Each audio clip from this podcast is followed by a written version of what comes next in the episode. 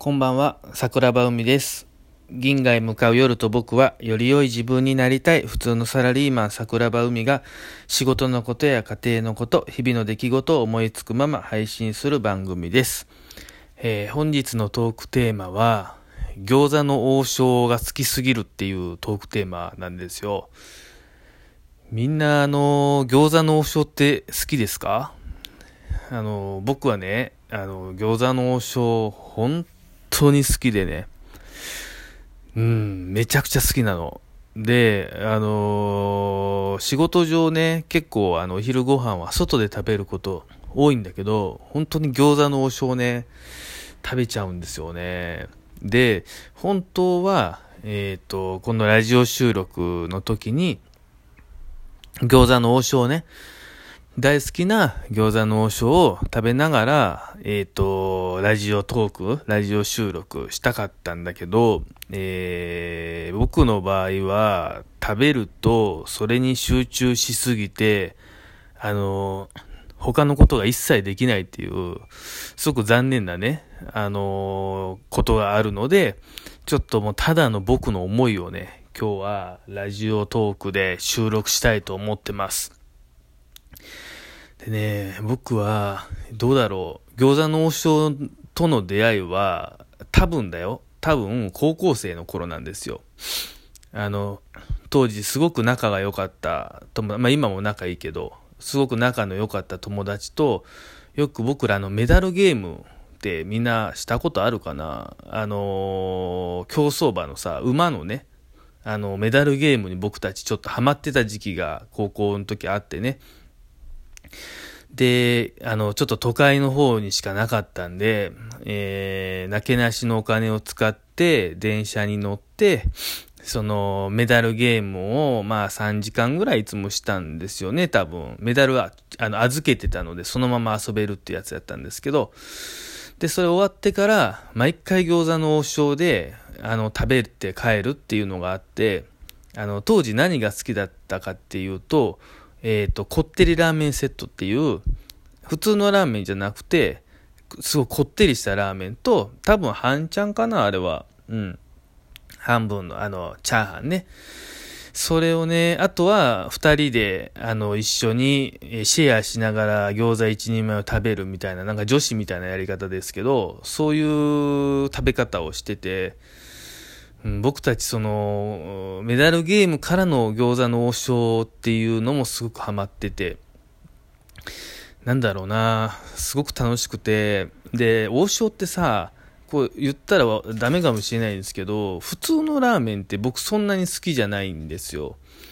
でも、その、そこのお店のこってりラーメンは、そこやそこらのラーメン屋より美味しかったんだよね。だから、チャーハンメインじゃなくて、で、ラーメンに期待してなくて行ってるんじゃなくてさ、マジでラーメンを食べながら、ラーメンを食べたくて行って、チャーハンも食べるみたいなね。あの、そういうことをしてたんですよ。だそっから、あの、餃子の王将のファンというか、まあ、すごく好きなお店の一つっていう風になってるんですけど、最近の桜庭ももちろん餃子の王将行ってます。で、今は僕の中で、あのー最強のメニューというかね、食べ方みたいなのがあるんだよね。で、昔は、その、ごめんなさい、こってりラーメンとチャーハンと食べてたんだけど、今は僕もっぱら天津飯なんですよ。で、大盛りじゃなくて、普通の天津飯ね。で、天津飯と餃子1人前。えー、と、まあ、昼は1人前なんですけど、夜だったら2人前から3人前1人で食べます。で、それプラス、えー、と、みんなジャストサイズってわかります？あのー普通の、なんやろう、えー、と、1人前の半分ぐらいかな、のサイズなんですけど、ジャストサイズのニラレバ。だから天津飯、餃子、ジャストサイズのニラレバっていうのがもう僕の最強のメンバーなんですよね。で、それを食べながらラジオトークの配信してる、え僕はライブ、そうだよね、収録の方が多いですね。だから、その今のメニューを聞きながら耳ではラジオ収録を聞くっていうのが僕の本当に幸せな、え過ごし方。だからそれは、お昼ご飯でもそれができるしさ、あの、夜ご飯でももちろんそれができるわけ。もうこれね、あの、なんやろう、王将の天津飯ってなんであんなうまいんすかね。めっちゃ美味しくない？あの、卵がまずうまいよね。なんやろう、めちゃくちゃ柔らかいわけじゃなくて、やっぱりあの、飴があるやんか、あの、片栗粉のさ。だから卵も硬いんですけど、その中にもなんかこう、ふわっ、ふわっというか、もう厚みもあって、ご飯はさ、あれどう見ても普通のただの白飯やんね。で、ちょっとだけカニカマみたいなのが入ってるお店もある。うん。その、なんやろう、天津飯のあの濃い味わいをね、それプラス、一口食べては餃子を一つ二つ食べて、うわ、うまってなってた時に、ニラレバで、さらに入れるっていう。もうさ、これ本当にみんなにも食べてほしい。天津飯だけでも餃子だけでも、ニラレバだけでも、もちろんうまいんよ。うまいんやけど、今言ったのを一緒に食べるのが、マジで最高なんですよね。本当に嫌なことなんかね、飛んでいくよ、そんなの。飛んでいきますよ。ほんと。だこの3つの組み合わせをしていくと、あのー、なんやろね、ストレス軽減にも絶対なるよね。うん、絶対なります。嫌なことあっても、うん、そうですね。僕もね、嫌なことがあったら結構餃子の王将に行ってるかもしれん。うん、ちょっと嫌なことあって、まあ、ちょっとお昼ご飯食べに行こうってなった時は、あのー、一人、まあ一人で行くこと多いからね、一人の時は結構な率で餃子の王将を探すし、で、なんや言うたらさ、あの、餃子の王将ってもちろん全国全国チェーンかな？わかんないけど、多分全国チェーンだと思うんですけど、ほとんどあるやん。もう車でさ、あの、10分15分走れば、どっかには絶対あるんすよ。10分15分は言い過ぎやな。でも、あのー、結構多い。うん。だから、王将の口になってしまったら、あの、いつでも餃子の王将に行けますし、